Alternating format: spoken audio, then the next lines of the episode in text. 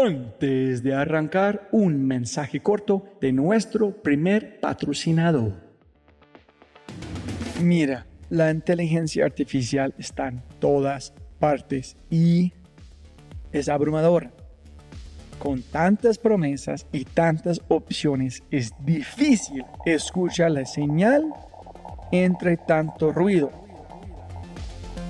Eso es exactamente por lo que estoy tan orgulloso de celebrar y compartir con ustedes Adapta. Adapta.ai. Escucha lo fácil y poderoso que es usar Adapta. Ve a adapta.ai. Crea una cuenta, ingresa la información de tu sitio web, espera unos segundos mientras la inteligencia artificial de Adapta hace su magia y chum, chum, chum, tienes contenido hecho a medida para tu empresa o startup. ¿Y qué es mejor? La inteligencia artificial de Adapta sigue produciendo contenido más inteligente mientras más lo usas. Y mejor que eso, esto es solo la punta de un enorme iceberg de lo que Dapta puede hacer. Dapta es fácilmente una de mis herramientas favoritas. Es alucinante. Y solo para los oyentes de este podcast tengo un código especial que les dará el 50% de descuento durante los primeros tres meses usando Dapta. Pruébala ahora en www.dapta.ai dapta.ai o haz clic en el link en la descripción de este podcast y aplica mi código podcast y crece tu productividad exponencialmente. Eso fue cero idea nuestra brillante. Eso fue, de nuevo, Rappi se lanzó como tienda de barrio. Y cuando se entregan a su vocación, fluyen. Et ne se comparant avec personne, on devient irréprochable. Y más recientemente una transformación cognitiva. brutalmente informado de lo que te apasiona. Es una actitud frente a la vida. Yo soy lo que yo creo que tú piensas que yo soy.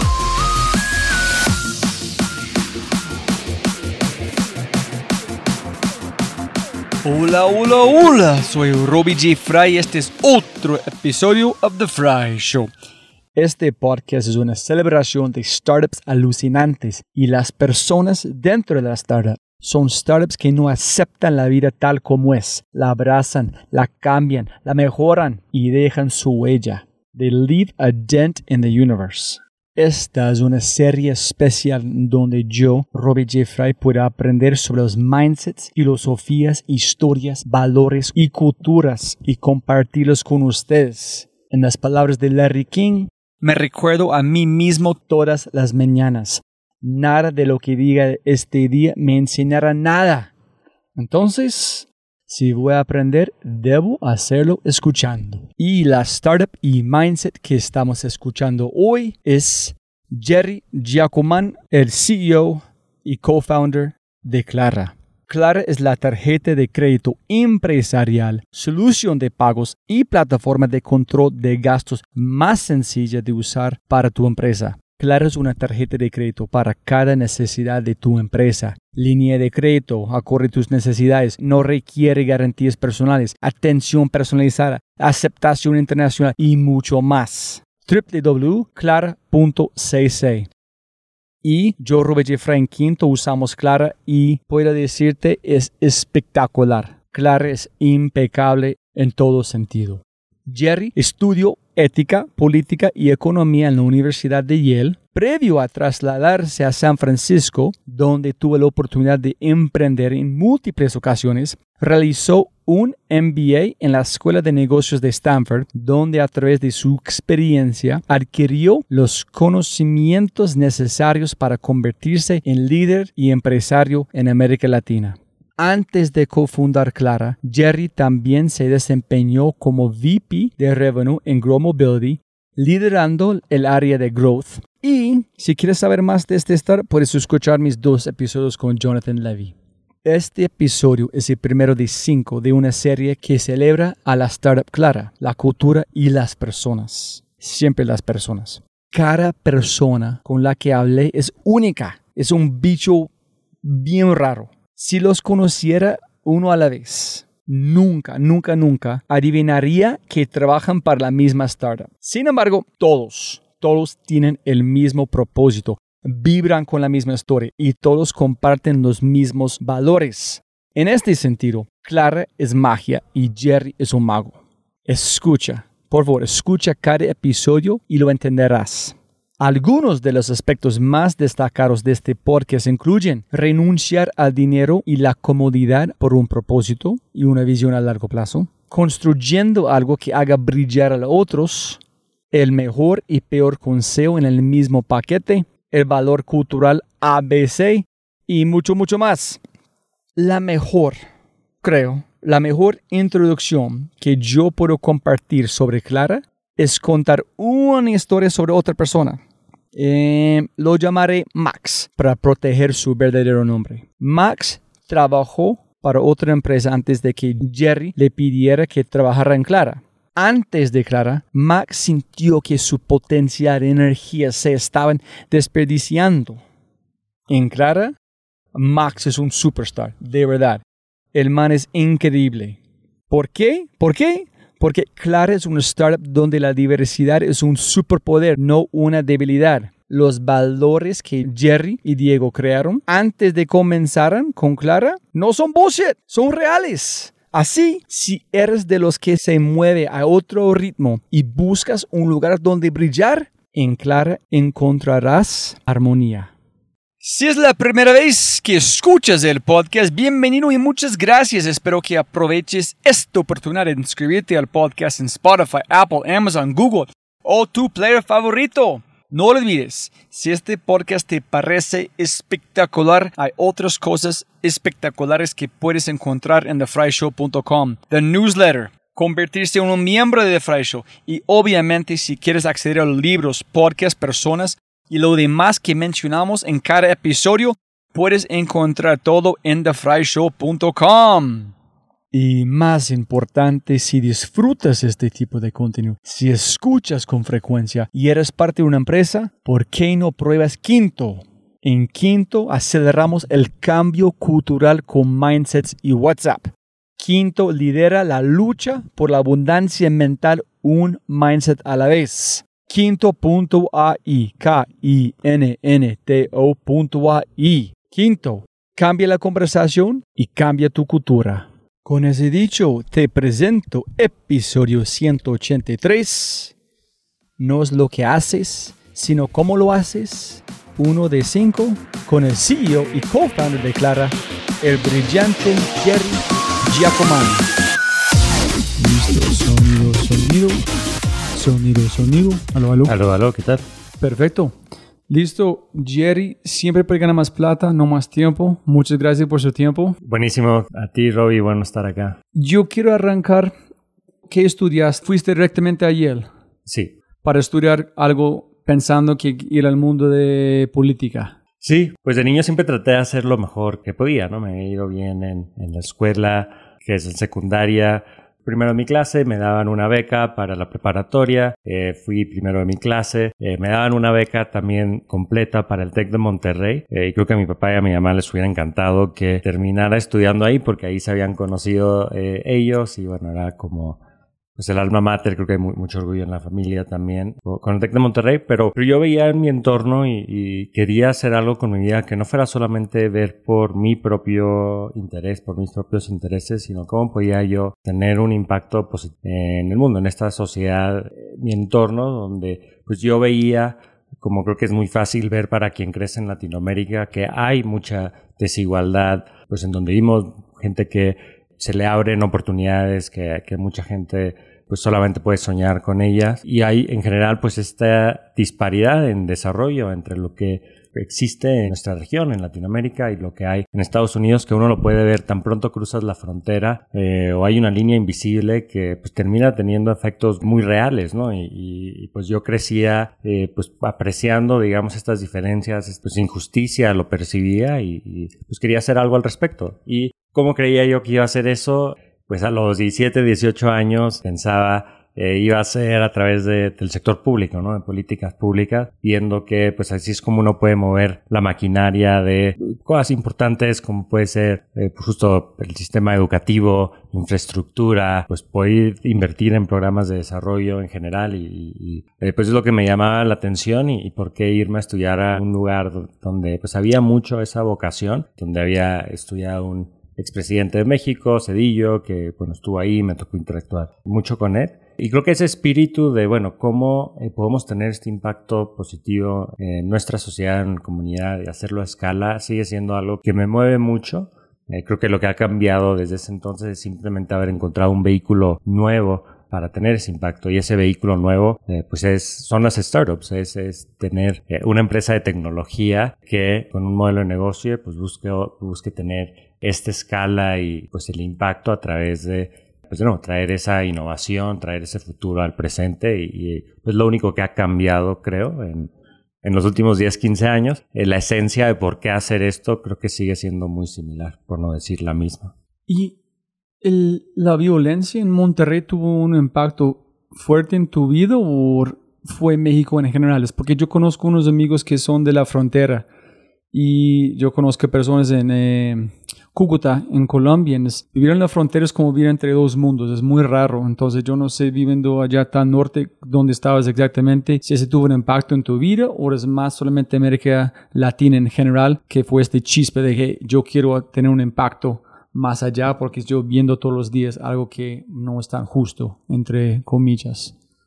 Sí, es algo que pues, creo que nadie se salva también. Eh, pues es, es, algo que a mí me, me cuesta entender, ¿no? O sea, personas que puedan tener pues, un instinto a, destruir en lugar de construir. Pero bueno, creo que a final de cuentas lo que pasa con la violencia en, México y en la región muchas veces se puede ver como un síntoma de, problemas incluso más amplios o más profundos que existen, como la falta de oportunidad, la desigualdad y la violencia ya se termina siendo un, eh, un síntoma de eso, ¿no? muy lamentable sin duda, pero hay, hay temas incluso más amplios que tenemos que resolver. Y cuando estabas en Yale, ¿cuándo encontraste o cuando te sentiste que, oye, ese no es para mí, quiero hacer algo más porque ese no está cuadrando con, con mi ser, en qué quiero hacer.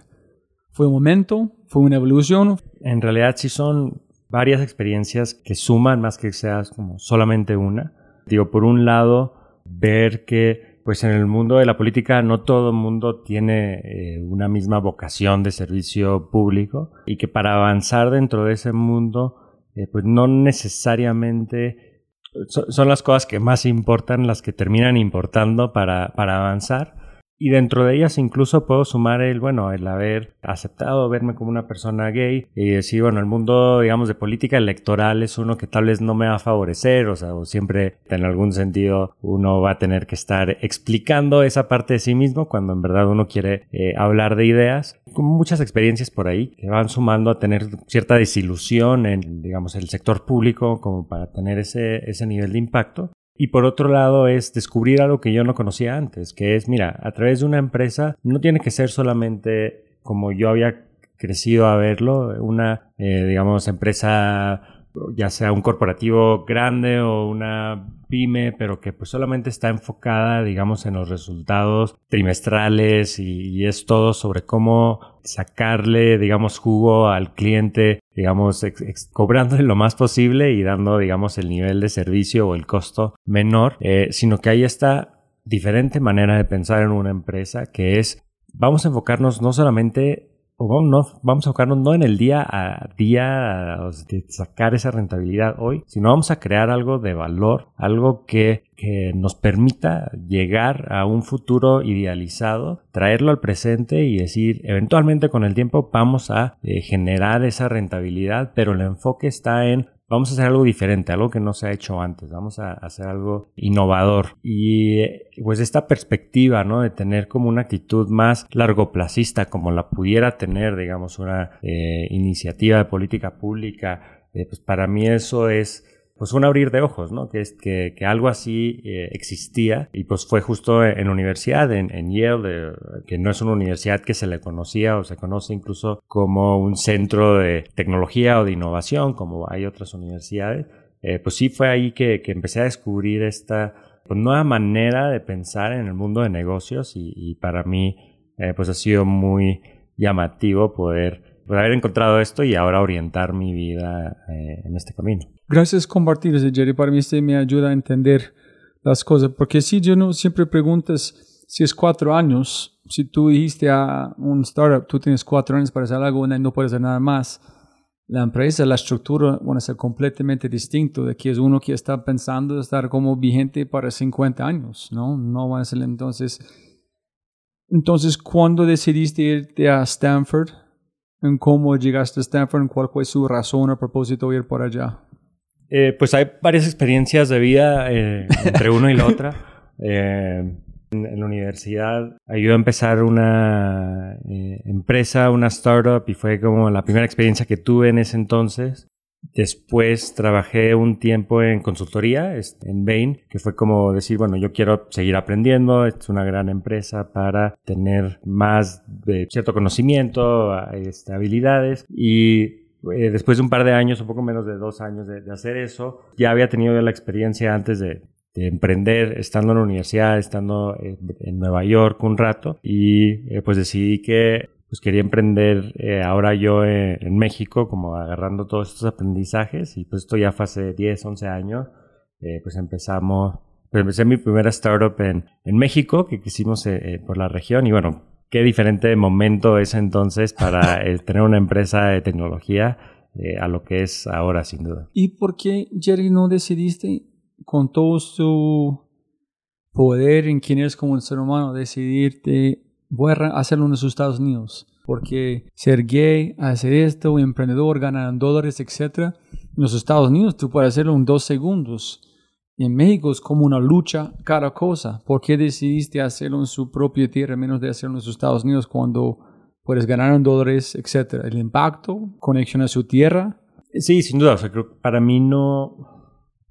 Eh, o sea, digo, hace tiempo que no tengo duda de que puedo tener un eh, trabajo eh, cómodo que me dé para tener una buena calidad de vida, pero, pero eso no, no me parece suficiente, ¿no? Porque qué es lo que queda al final del día, ¿no? Y para mí es lo que me mueve es pensar en que lo que estamos haciendo cada día eh, pues puede tener un impacto más allá de, solo nosotros mismos y, pues regresando a esta idea de pues haber crecido viendo esa desigualdad de, de oportunidad dentro de, de, México, de Latinoamérica, esa falta de digamos de, desarrollo económico y oportunidad, acceso a oportunidad más amplio, eh, pues querer hacer, poder aportar algo al respecto, ¿no? Y, y por eso creo que es importante que pues quien puede hacerlo, o sea, que sí busquen las mejores oportunidades de, para aprender, para crecer personalmente, profesionalmente, eh, pero que volteen a ver a, eh, las oportunidades que hay aquí en la región, digo, las cosas que se tienen que hacer y, y pues hacerlas, ¿no? Y no, no solamente tomar el camino fácil de decir, bueno, yo puedo vivir una vida cómoda y me voy a enfocar en, en eso, ¿no? Entonces sí, para mí ese impacto es, es muy importante y eh, poder tener eso. Y creo que también es mucho lo que llama a, a, otras personas a trabajar en Clara o a trabajar en, digo, otras empresas que están haciendo cosas increíbles en la región, que tienen gran cultura pues ya es parte de lo que hace este movimiento posible, que yo lo veo así, o sea, para mí no es solamente una empresa aquí, una empresa acá, sino creo que es eh, una nueva manera de pensar, pues, incluso en, en, capitalismo y, y eh, los resultados que se pueden obtener. Eh, pues sí, para mí las startups son como la mejor representación de, de esas fuerzas de mercado. No, es que después de trastearme a Colombia, yo nunca he visto el mundo igual. Yo amo Colombia porque en cada lado hay una oportunidad. Alguien para impactar. Tienes que ser literalmente ciego. En si tú eres ciego, hay más oportunidad porque todas las, las calles literalmente no están construidas por alguien que tiene una discapacidad. Pero es, es que aquí en México, en América Latina, hay tantas cosas tan chéveres que uno puede hacer en inventar para mejorar el mundo, mejorarlo como a nivel eh, exponencial para las personas. Entonces, estoy muy de acuerdo con la, esta emoción de interés, pero es más de ego. Yo quiero hacer algo que, que me mueve. Aquí en Colombia es mucho más lindo. Pero cuando llegaste a, a Green, ¿fue Jonathan que te contactó o tú buscaste a Jonathan o tú fue conectado con él a través de Invest o su o YC? ¿Cómo llegaste a Green? Pues pasé varios años en San Francisco trabajando después de hacer mi, mi maestría, eh, el MBA. Y bueno, justo pasé un par de años liderando todas las funciones de negocio en una empresa donde hicimos una solución de spend management, que, que esa experiencia después iba a venir a ser muy relevante con Clara. Ah, ya. Eh, y pues era ver el valor que le estábamos trayendo a las empresas, miles que llegaron eh, a usted, que, que usan esta solución que creamos. Y bueno, la empresa eh, logramos que fuera adquirida por G2.com, G2 Crowd se llama. Y fue pues en ese entonces que dije, o sea, ya, o sea, esto fue buena experiencia acá, aprendí, aprendí lo que quería aprender. Eh, me emociona mucho pues aprovechar el momento, vamos a, a regresar por una vez más a Latinoamérica. Y pues esto ya hace unos años, eh, junto con eh, un amigo también mexicano, que había estado como ingeniero en Uber desde una etapa muy temprana ahí en San Francisco, eh, David Villarreal, pues nos empezamos a juntar, a hablar y, y, pues los dos que habíamos crecido en el contexto de Monterrey, una ciudad donde necesitas el auto, el carro para moverte a donde sea básicamente, eh, pues los dos en San Francisco pues teníamos una vida más dinámica en el sentido, o sea, usamos diferentes métodos de movilidad, o sea, y muy creyente eh, pues en esta idea de, de hacer las ciudades más accesibles, pues el, los métodos de transportación también menos contaminantes. Pues nos atraía muchísimo esta, esta idea y terminamos empezando nosotros una empresa de movilidad compartida, de micromovilidad, que, eh, bueno, pues la historia es, eh, digo, de Grow Mobility, que termina siendo una, eh, digamos, fusión o compra de, de, varias empresas. Primero fuimos nosotros, luego eh, se adquirió una empresa en Brasil, se adquirieron un par de empresas en Brasil, que, bueno, terminó gener generándose esta fusión de de empresas que se llamó Grow Mobility. Pero primero fue como tú ustedes arrancaron UVA, ¿no? ¿Fue en o cómo se llama? Sí, así le, así le, le, pusimos a la empresa. ¿Y Green compró, adquirió a ustedes? Sí. Ok. ¿Y qué aprendiste en cuál fue tu rol adentro de Green durante la expansión? Y yo creo que de todas las experiencias se aprende, sí. se aprende algo, ¿no? De lo bueno, de lo malo. Yo sí, creo que, que, estaría pues bastante de acuerdo con esa perspectiva. Que ahora, to their credit, o sea, es algo bien importante de una startup que una startup está atacando una oportunidad grande por delante, pero hay que querer ser quien, quien, quien llene ese espacio, quien llene esa oportunidad, porque seguramente va a haber, van a haber otros, ¿no? Entonces, pues sí tener esa, esa hambre de querer ser quien resuelva el problema, pues es esa competencia amigable entre empresas, que es lo que hace todo este sistema funcionar. Entonces creo que es bien, sí es bien importante ser agresivo, pero sin duda eh, todo se puede llevar a un extremo más allá. Y pues es algo que nosotros en Clara hemos tratado de siempre pensar en, bueno, ¿cómo estamos nosotros posicionándonos para crecer de una manera muy acelerada, ser en ese sentido muy agresivo, pero hacerlo siempre sobre bases sólidas para que, por un lado, realmente estemos aportando valor a nuestros clientes y que no lo estemos haciendo de una manera como cortoplacista, en donde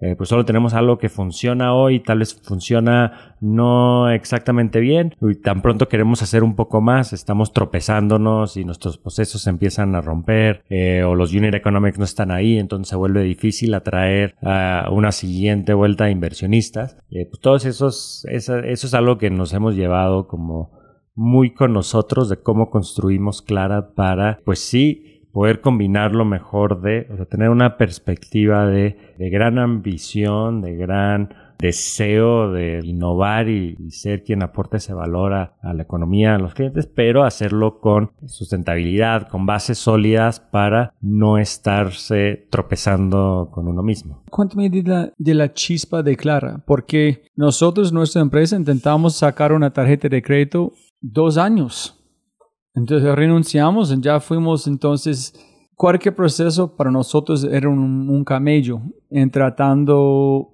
en este mundo. Cuando empezaste a ver que aquí es un hueco gigante, nosotros podemos mejorar en dar calidad, en cómo ayudar a las empresas que de verdad necesitan ese servicio, en hacerlo a una escala inmediato. ¿Cuándo fue este chispa? ¿Cuándo fue la conversación con Diego? ¿Cuándo empezaste a armar todo de Clara, de la semilla en su mente? Yo creo que la mejor manera, una de las mejores maneras de empezar una empresa es resolver algo con lo que uno mismo también tiene una familiaridad y tiene empatía. Y ciertamente clara en su esencia es lo que nos hubiera encantado a nosotros tener como ejecutivos, como emprendedores en la región bueno, estábamos, Diego y yo, mucho de nuestro equipo inicial que, formamos Clara, todos estábamos trabajando juntos. Eh, pues una empresa que está creciendo muy rápido, de manera muy acelerada. Estamos pasando de solamente una ciudad en Latinoamérica, en la Ciudad de México, a estar en siete países, en 30 ciudades en la región. ¿Cómo estaba sucediendo todo ese crecimiento, no?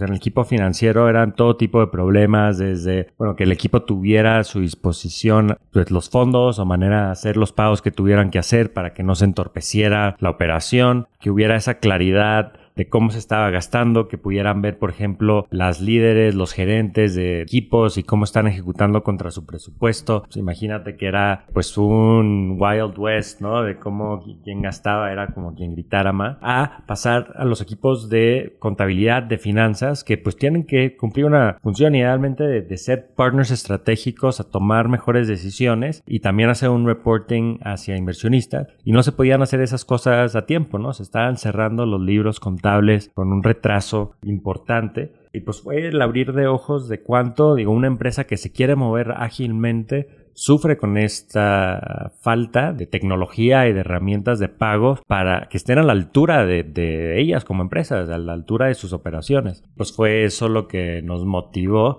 a explorar esta idea de Clara a fondo, a hablar también con otras empresas y ver que en toda la región se siente una necesidad similar, más ahora con todo lo que ha pasado el último par de años con con la pandemia y que la necesidad ahí está en México, está en Colombia, está en Brasil y pues por eso construimos también una empresa que pudiera crecer a más de un país, pero con una solución optimizada siempre en cada país a donde lanzamos. Ese quiero conectar cuando llegamos al punto de, de growth. ¿Tú crees que si Clara fue en las manos de Grow en el momento correcto, Grow todavía existe? Porque allá es donde estamos gastando qué momentos con los tags, con las opciones organizado, todo en tiempo real, menos de cómo fue o no. Yo creo que sin duda existe una muy, mucha mayor probabilidad que hubiera ayudado bastante. Eso a final de cuentas también se tiene que ver reflejado ¿no? en una cultura que quiera tomar decisiones, mejores decisiones sobre esa información, pero no me queda ninguna duda de que hubiera ayudado bastante. Sí, porque es una cosa querer tener la información distinta. Otros, es como ustedes con Clara, es en su cara. Es clara, están allá, aquí son los números. Tú no puedes negar que está enfrente de uno. Entonces, uno puede decir, yo no quiero verlo, pero si tú tienes los números, no es obvio. Alguien que te, tomar una decisión de acuerdo con los números, no con algo que es imaginario porque es esperando, o es un Google Sheet por allá, un Excel por allá, ¿no? Sí, exacto. O sea, cuando no hay como ese esa source of truth y claridad y visibilidad en tiempo real, pues se puede volver todo un poco más gris, ¿no? Si tiene un argumento de, oye, es que estamos gastando mucho más de lo que traemos, pero no hay realmente la claridad en el tiempo que se necesita, pues no, es tan fácil tomar decisiones, ¿no? Y, digo, yo sí me acuerdo mucho estar ahí, estando de, de, alzar la mano, ¿no? Sobre algunos temas relacionados con Unit Economics y cómo está sucediendo ese crecimiento, este, pero pues sí, hay que combinar a final de cuentas, eh, tener la información accesible, que todo el mundo pueda tener la visibilidad con la cultura que se crea alrededor de, esos datos. Y la última pregunta aquí, es un poquito personal. ¿Sufriste personalmente cuando no tuviste acceso a ese cosa durante el Green? Que dijo, madre, ¿dónde está ese número? No, no, no podemos hacerlo, no tenemos la información. ¿Sufriste un poquito que...? No, sí, sí, sí, sí fueron, pues sí, eh, sí fue Sí lo sufrí también oh. personalmente y sí, pues uno en una startup tiene participación o equity. Eh, pues en este caso hayamos vendido la empresa eh, que teníamos antes y, pues uno también quiere, tiene ese interés de hacerlo valer y es parte de los superpoderes que tiene una startup, creo, es, esa alineación de, de, incentivos, incluyendo los monetarios eh, y los no monetarios de decir, o sea, esto es algo que debe de existir en la región. O sea, es, es impresionante que, digo, hoy en día Tienen más de 50 años de existir las tarjetas de crédito corporativas en la región, que hoy en día las soluciones que han existido, básicamente todas no te pueden dar visibilidad en tiempo real cómo está gastando la empresa, que tienes que esperar hasta que te llegue tu estado de cuenta empezado, iniciado ya el siguiente mes. Es algo tan sencillo como eso, de decir, oye, ¿cómo es posible que se siga operando así cuando existe la manera de hacer todo eso visible de una manera instantánea y, ayudar a la empresa a operar con, pues, mayor agilidad. Entonces, ¿cuándo tomaste la primera decisión de arrancar Clara? ¿Fue con Diego, listo, vamos a construir este, vamos a conquistar cinco clientes? Primero fue inversión, fue todo al mismo tiempo. ¿Cómo fue a tu nivel arrancar su primer prototipo MVP o fue un negocio desde día uno? Pasamos, digo, Diego y yo nos hicimos buenos amigos trabajando juntos acá. Digo, veíamos los dos áreas diferentes de la empresa. Bueno, por lo menos yo hablando, viendo hacia Diego, digo que tenemos mucho respeto por el trabajo que hacía el otro. Y a mí, pues me había caído súper bien, ¿no? O sea, yo, es gran, gran, gran tipo. Era como uno de esos, o sea, como un founder crush, te decía, o sea, quiero trabajar con él. Y pues por eso, pues con el tiempo, pues llegamos a tener varias pláticas, hablar de como ideas que teníamos, de, lo que querríamos hacer después de Grow, de qué tipo de empresa queríamos crear y creemos que vale la pena crear. Y por eso digo, hicimos nosotros nuestros valores antes de la primera línea de código, porque creemos que es muy importante como tener esas ideas claras de qué tipo de empresa quieres crear. Pero ya al momento, digamos, de empezar a hablar de ideas, creo que no fue tanto tiempo que nos tomó darnos cuenta que a los dos nos emocionaba mucho la idea de lo que es Clara ahora, porque lo habíamos vivido, ¿no? En carne propia, tan vivido, pues que se necesitaba tener algo así, que era algo que, podía aportarle muchísimo valor a la empresa en donde estábamos, pero seguramente a muchas más allá afuera, y fue algo que validamos rápido. Y pues fue un día, digo, ya iniciada la pandemia, este, eh, la empresa Yo Grow está en un proceso como de medio reorganización y que va a cerrar y pues los dos decidimos que ya esto es lo que queremos hacer. Nos arrancamos y de ese momento ha sido sin parar porque estábamos, digo, nosotros en, paralelo empezamos a hablar con algunos inversionistas y pues nos estaban ofreciendo ya eh, invertir. Eh, digamos, fue una semana de juntas que no fueron tan buenas, pero luego la segunda ya todo el mundo estaba, este, pues querían cerrar la ronda. No habíamos terminado de incorporar, entonces fue como acelerar ese proceso en paralelo y dale, dale. Y luego, pues nos aceptaron esta The Y Combinator, que justo habíamos eh, metido la aplicación justo antes, pero pues ya más bien pues terminamos solamente cerrando la ronda y pues todo eso sucedió pues bien rápido, ¿no? Y sumamos al equipo y pues bueno, luego nos quedamos callados un rato y nos pusimos a trabajar básicamente, pero eh, en cierto sentido, o sea, desde que empezamos ha sido un sí parar.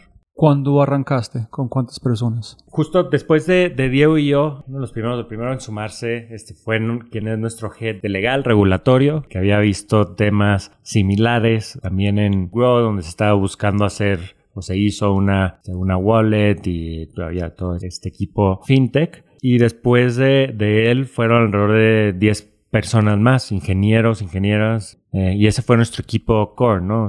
alrededor de 15 personas llegamos a ser por varios meses, fue creciendo un poco más, pero realmente la explosión en equipo pues empieza unos meses después, ya en, en marzo del año pasado, del 2021, cuando lanzamos públicamente Clara y, bueno, pues desde entonces sí, estamos como catching up en seguir sumando al, mejor equipo pues para estar pues a la altura del apoyo que requieren nuestros clientes y, todo lo que queremos hacer. ¿Y cuáles fueron esos valores que vos y Diego platicaron? Donde dijiste, no, este tiene que ser como así, sí, no, como hay unos tres, cuatro que ustedes decidieron, este debe ser como, como nosotros vibramos nuestra empresa. Pues empieza con la claridad, que digo justo al nombre de la empresa, que para nosotros es un valor que queremos que tenga el producto, que es pues dar claridad financiera eh, a las empresas que trabajan con Clara, pero también es un valor interno de cómo nos comunicamos internamente, de ser pues siempre con buena intención, hablar con honestidad, con transparencia, ser directos. Para nosotros es muy importante que cómo nos comunicamos nosotros, cómo nos comunicamos con nuestros clientes y que el valor percibido de nuestro producto empiece con esa claridad.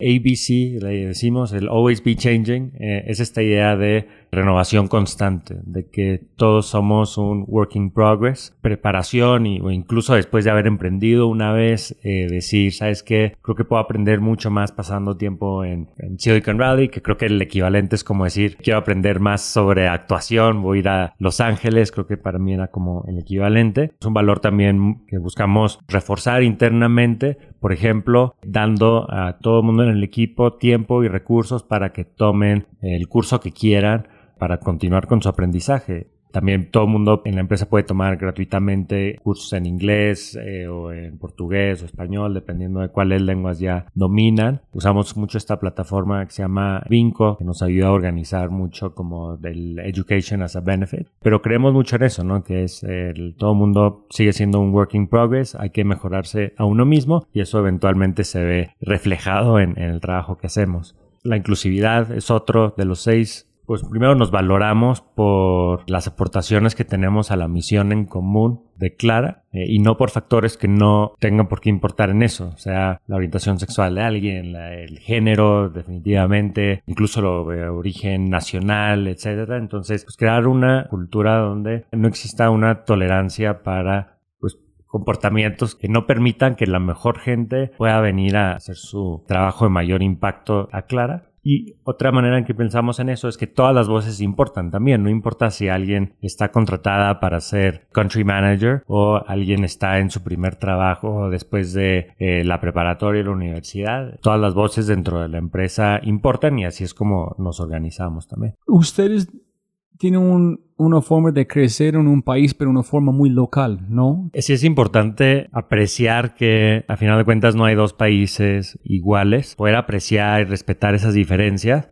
Pero sí, por otro lado, hay, hay muchas similitudes y sobre todo cuando pensamos en un contexto de Latinoamérica también. Entonces, como nosotros nos hemos organizado, es un poco pues poder por un lado, sí empoderar mucho a los equipos regionales, o sea, en cada país que haya pues una gran autonomía en tomas de decisiones, sobre todo alrededor de temas de, de, crecimiento y en la relación con los clientes. Pero desde un inicio también toda la empresa la estructuramos pensando, o sea, cómo podemos tener un equipo global que dé apoyo a cada uno de cada una de estas regiones o los países en donde estamos empezando a operar y tener esa estructura desde antes de crecer a estos países adicionales donde estamos creciendo. Y no solamente es el equipo sino el producto en sí porque si uno piensa solamente en ¿Cómo voy a lanzar de manera más rápida este producto dentro de un país? Tal vez uno toma decisiones como trabajar con algún partner que solamente pueda operar en, ese país. Eh, nosotros siempre buscamos partners o construir nosotros la tecnología que nos permitiera, sí, lanzar una experiencia local en cada país en donde crecemos, donde estamos expandiendo, pero que pudiéramos aprovechar mucho del core que hemos construido cuando vamos creciendo justo de, de un lugar a otro. Ejemplos de eso es operar con una licencia de emisión de tarjetas de crédito propio. Es decir, nosotros tenemos una, un partnership con Mastercard que directamente pues, nos permite emitir tarjetas para nosotros no tener que depender de algún banco o alguna institución sponsor y tener que encontrar esta institución en cada país al que crecemos y que pues tuviéramos, digamos, flujos diferentes que después de alguna manera, este, bueno, se va volviendo un, monstruo de, cada vez más cabezas, más difícil de, manejar, ¿no? Pues nosotros hemos buscado, o sea, cómo podemos, por ejemplo, tener esa licencia que nos permite nosotros mismos crecer a otros países con ese partnership. Igual, digamos, de la infraestructura detrás, o sea, todo está pensado en cómo organizamos el banking core o el, producto detrás para tener un layer compartido que se reutiliza en cada país, pero luego esta capa de regionalización para que el producto esté optimizado a cómo se operan los pagos en ese país. ¿Qué precisamente es Clara? Una manera simplificada de entender Clara puede ser, es una tarjeta de crédito corporativa.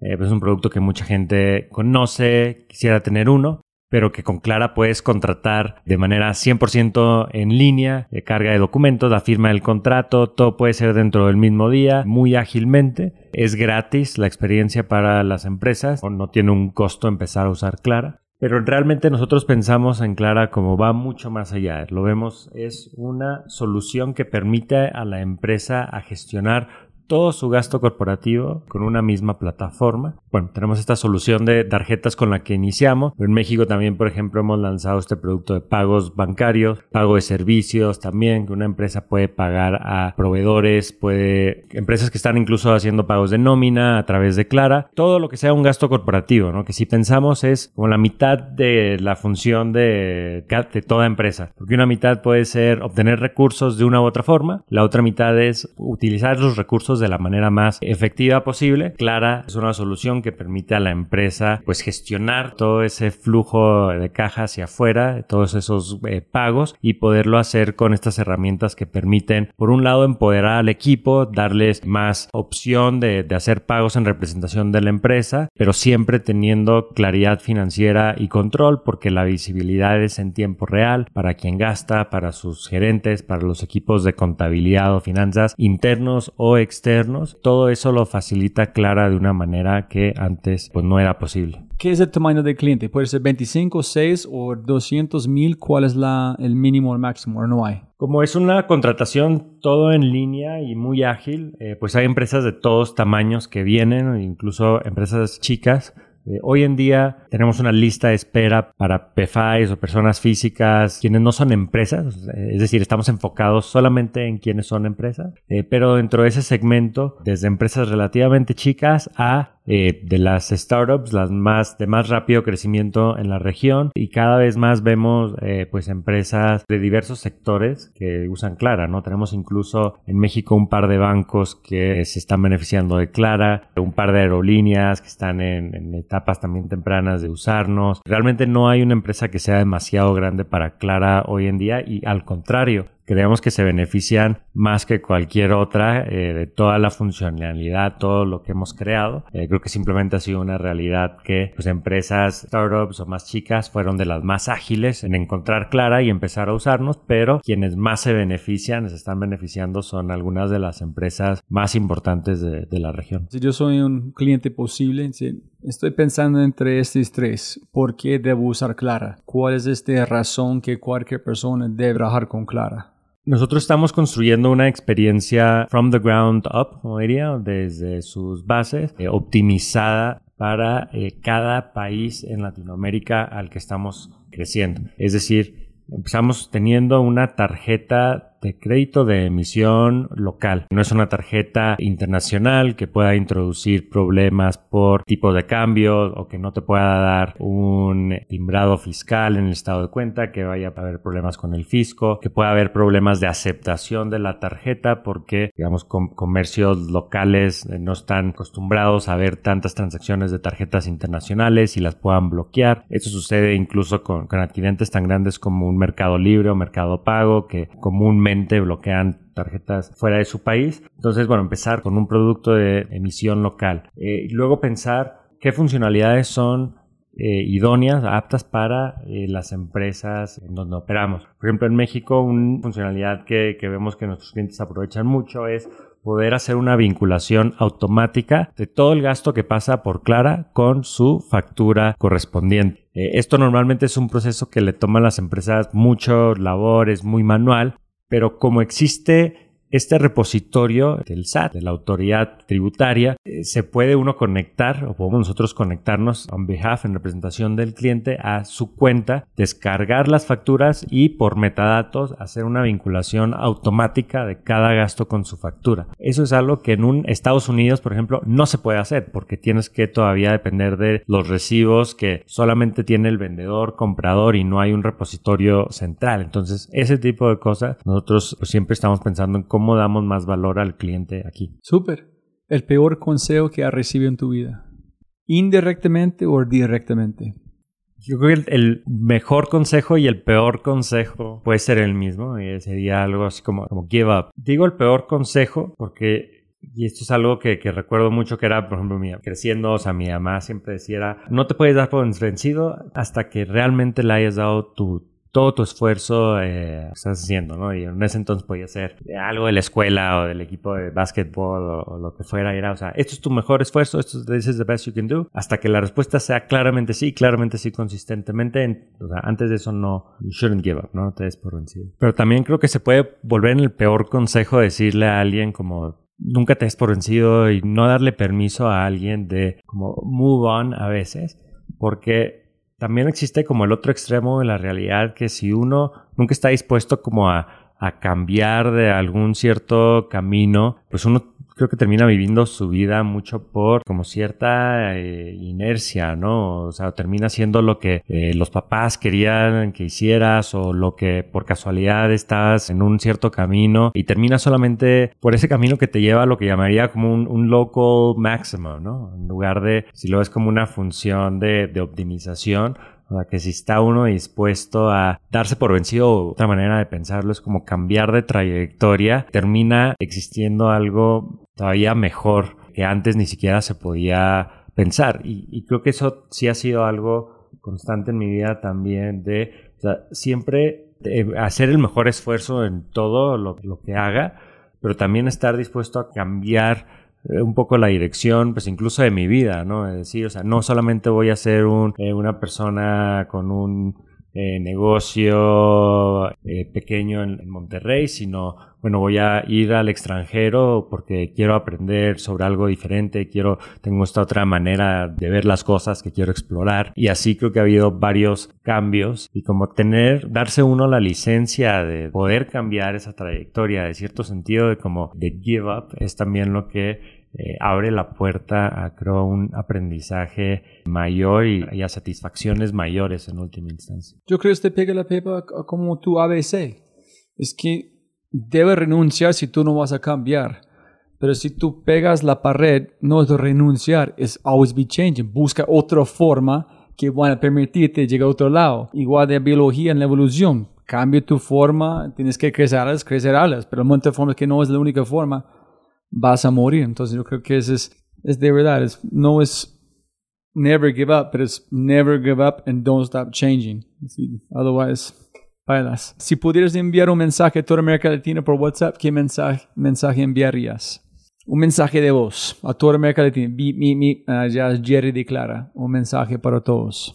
Yo, yo creo que las startups realmente somos un movimiento. Esto no se trata solamente de lo que hace Clara individualmente o alguna otra de las empresas con las que hablas individualmente, sino que es un movimiento que en sus mejores días representa lo mejor de este sistema de mercado del, capitalismo, que entiendo en la región por qué a veces hay ciertas dudas al respecto, eh, pues a veces se puede creer que el gobierno y solo el gobierno es quien puede resolver ciertos problemas o que la iniciativa privada puede tener una perspectiva excesivamente egoísta y, bueno, creo que no es sin causa, digamos, hay malos ejemplos de los que pudiéramos apuntar, pero creo que this time it's different, ¿no? Creo que realmente todo este movimiento de startups que estamos viendo en la región va a ser pues un catalizador de innovación en primera instancia, pero también de eh, pues ayudar a levantar la región, a crear mejores oportunidades, a, incrementar el nivel de desarrollo. Y pues mi mensaje sería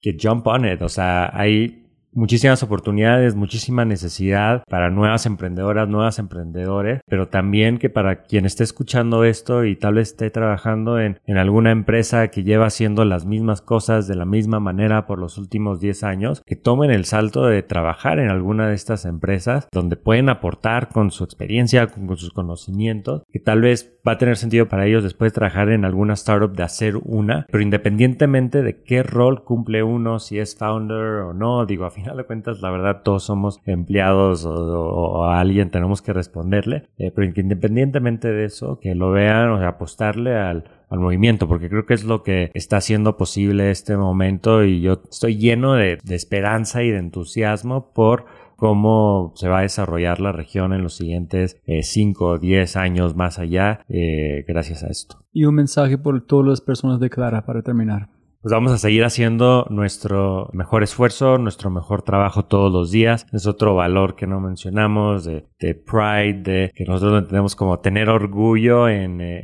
lo que hacemos y a veces estamos rodeados de ejemplos donde se hacen cosas a medias y este, no con gran calidad.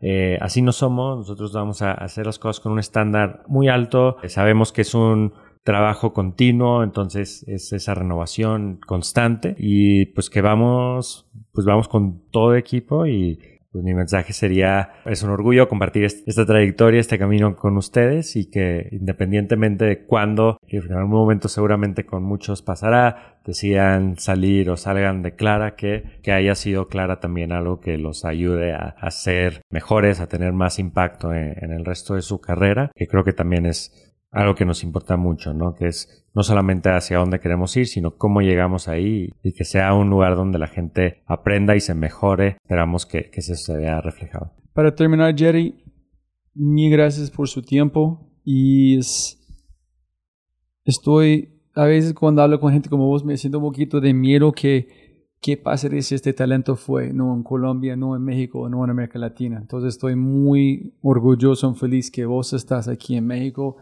si mis hijas tuvieran la oportunidad en el futuro trabajar Clara, sería muy orgulloso como un padre saber que como una empresa como Clara existe para ellos poder mejorar el mundo. Entonces, muchas gracias. Qué gusto estar aquí contigo hoy, Robbie. Gracias por venir a la oficina.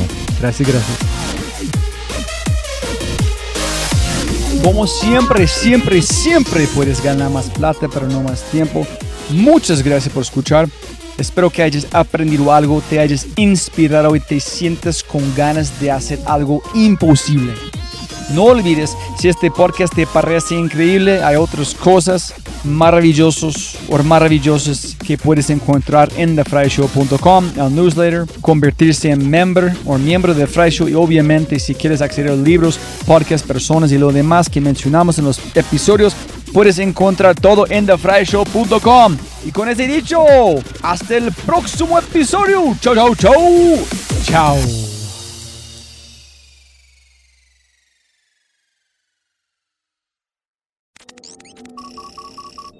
Como siempre, siempre puedes ganar más plata, pero no más tiempo. Muchas gracias por escuchar. Antes de terminar, unas cosas importantes para preguntar y mencionar. Número uno, deja una calificación Spotify. Ya, ya, déjala. Literalmente toma segundos y como yo mencioné, el impacto es enorme. Además, estarás garantizado de sentirte increíble el resto del día. También estamos produciendo todo el contenido en YouTube. El canal es espectacular. Tengo mi newsletter Conejo Blanco, las notas del podcast y los enlaces, las transcripciones nuestro otro podcast, Matamos Preguntas, escúchalo. Y más se puede encontrar en thefryshow.com. Y si quieres enviarme un mensaje o patrocinar el podcast, puedes enviar mi mensaje usando cualquiera de mis redes sociales con mi nombre a Robbie J. Fry. Gracias, abrazo grande y sigue escuchando.